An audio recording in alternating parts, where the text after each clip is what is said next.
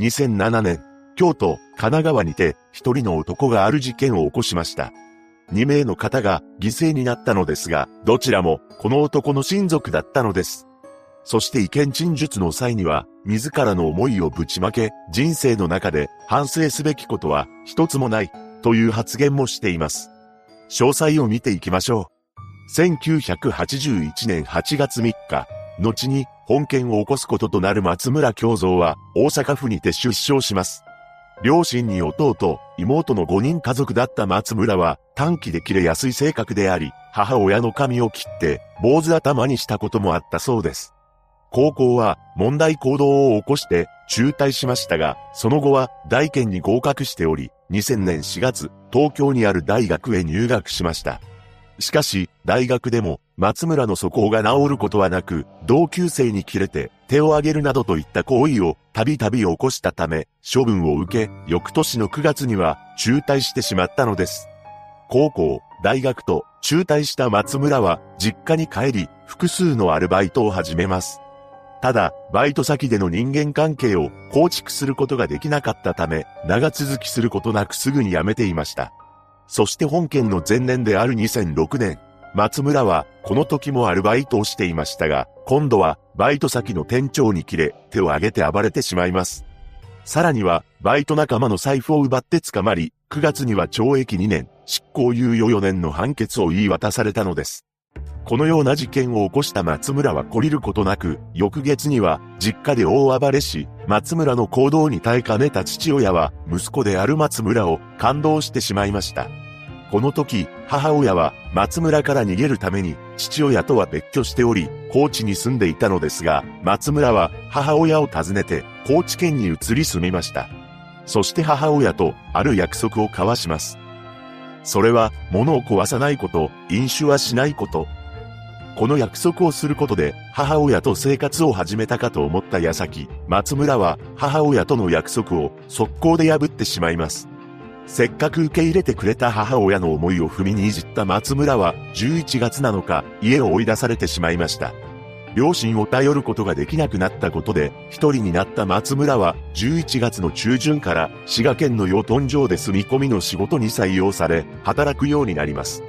しかし、せっかく見つけた仕事場でも、家畜に傷を負わせるなどといった行為をしてしまい、翌月には解雇されてしまったのです。その後、住む家も仕事もなくしてしまった松村は、両親を頼ることはできないと、祖母にお金の無心をしました。しかし祖母にまで断られてしまいます。これまで父親に感動され、母親に追い出され、祖母にも断られてしまった松村が、次に行き着いたのはおばでした。おばは京都府の長岡京市に住んでおり、松村は頼み込んで、なんとか家にあげてもらうことに成功しました。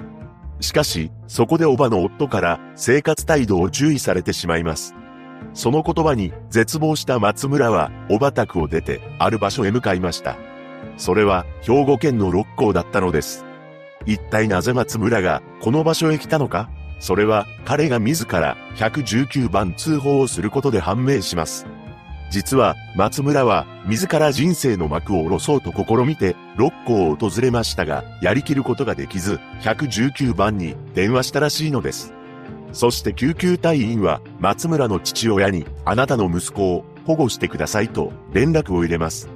しかし父親は、松村のことをすでに感動していたため、それを拒否したのです。六甲への移動や治療費の工面でお金がもう残っていなかった松村は母親に連絡しました。すると母親はお金を送金してくれたのです。その後、母親にもらった金で関東へ移動した松村はクリスマスイブ、神奈川県相模原市に住む大叔父の家を訪ね、泊まらせてくれと頼みました。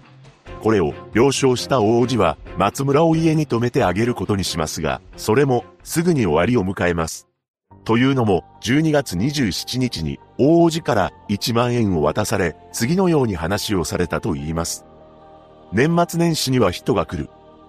これは遠回しではありますが、これ以上お前を止めてやることはできないという意味であり、大王子の家から出ていくことになったのです。その後も松村は別の親戚を訪ねていきますが、宿泊は断られ続けたと言います。ついに頼る人がいなくなった松村は12月28日に東京都内の保護施設に入所申請しました。また、その後は滋賀県内で仕事も決まり、住み込みだったため、寝床も確保することができたのです。そんなわけで、色々とありましたが新規一点、滋賀県の会社で入社初日を迎えた朝のこと。松村は驚きの行動を見せます。なんと、寮を飛び出してしまったのです。その理由は、この会社の面接の時に担当者に対して抱いていた不満を思い出した、というものでした。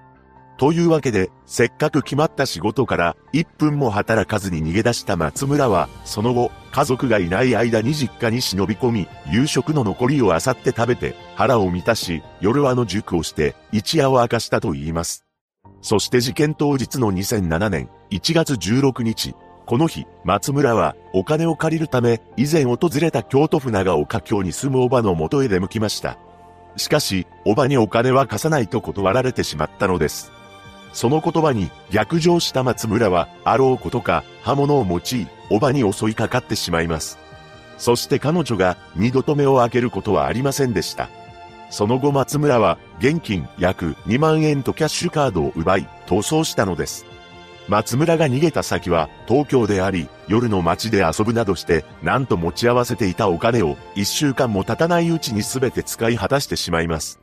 そして1月22日、松村は神奈川県相模原市に住む大叔父の元を再度訪ねました。訪ねた理由は、もちろん金の無心をするためでしたが、断られてしまいます。ただ、止めてほしいとの願いは聞き入れられ、クリスマスイブの時のように、大叔父の家に宿泊することに成功します。しかし、何を思ったのか松村は、1月23日の深夜、突然就寝中の王子の元へ向かい、鈍器を用いて手にかけてしまったのです。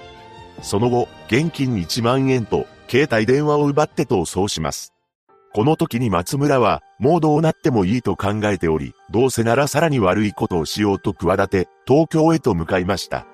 これは、東京に住む同級生の男性を消そうと企んだからだったのです。実は、この同級生には、昨年の12月に松村が、青を、と電話をしていたのですが、軽くは知らわれていたため、恨んでいたと言います。さらに松村自身は、大学を中退しているのに、この同級生は、大卒で会社にも勤めていたことから、嫉妬心も膨らんでいました。ただ、同級生への計画を実行する前に、母校を見に行こうと思い、練馬区へと立ち寄ることにします。しかしそこで、捜査員に発見、逮捕されたのです。その後、初公判で松村は、一人目の被害者であるおばについて、恨みがあったから、と証言しましたが、二人目の王子については、感情合わせでやったと、供述しました。この説明には、弁護士も困惑したと言います。そして松村は意見陳述にて、ポケットから紙を11枚取り出し、高い声でスラスラと読み始めたのです。自分は特別な存在だから何をやってもいいという思いが根底にありました。しかし、そう思うことは必ずしも間違っているとは言えません。というのも、私は今まで対等に付き合うに足りない相手ばかりに囲まれてきたからです。同世代の人間と比べ、私はダントツに理解力がありました。つまり私は1を聞いて10を知ることができるのです。1を聞いて1を知ることしかできない同世代の連中とは、まるで会話が成立しなかったのです。高校の時の同級生が今日、傍聴に来ています。S という男なのですが、周囲がいかに落ちであったか、この S を例に挙げて述べます。私は高校の頃、教師に手を挙げるという事件を起こしましたが、その事件の後、S は、この事件のことを4コマ漫画にし、周囲に見せて回りました。またその後、全校集会の後、私たちの学年だけ残され、教師が私の事件を取り上げ、暴力はダメだという話をしました。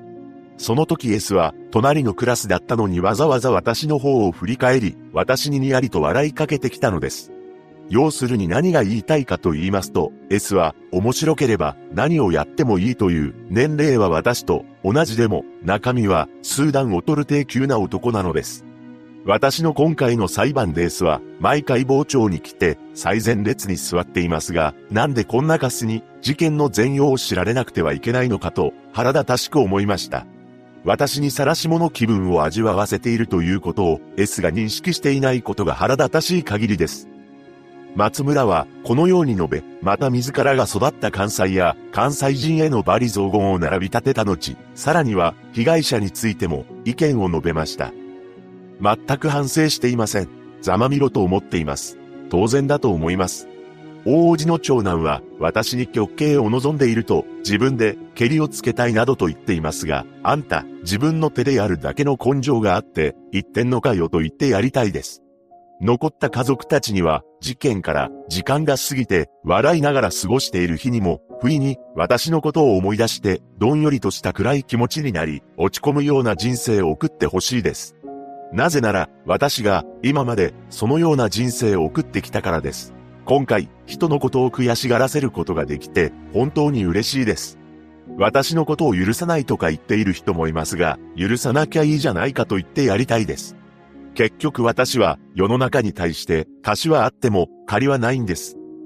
このように述べた松村は、その後も父親に対し、事件はてめえの責任だ、と述べたり、俺は自分を褒めてやりたいなどといった発言を繰り返しており、一貫して反省することはなく、京都地裁は同年3月に開かれた判決公判で、極刑を言い渡しています。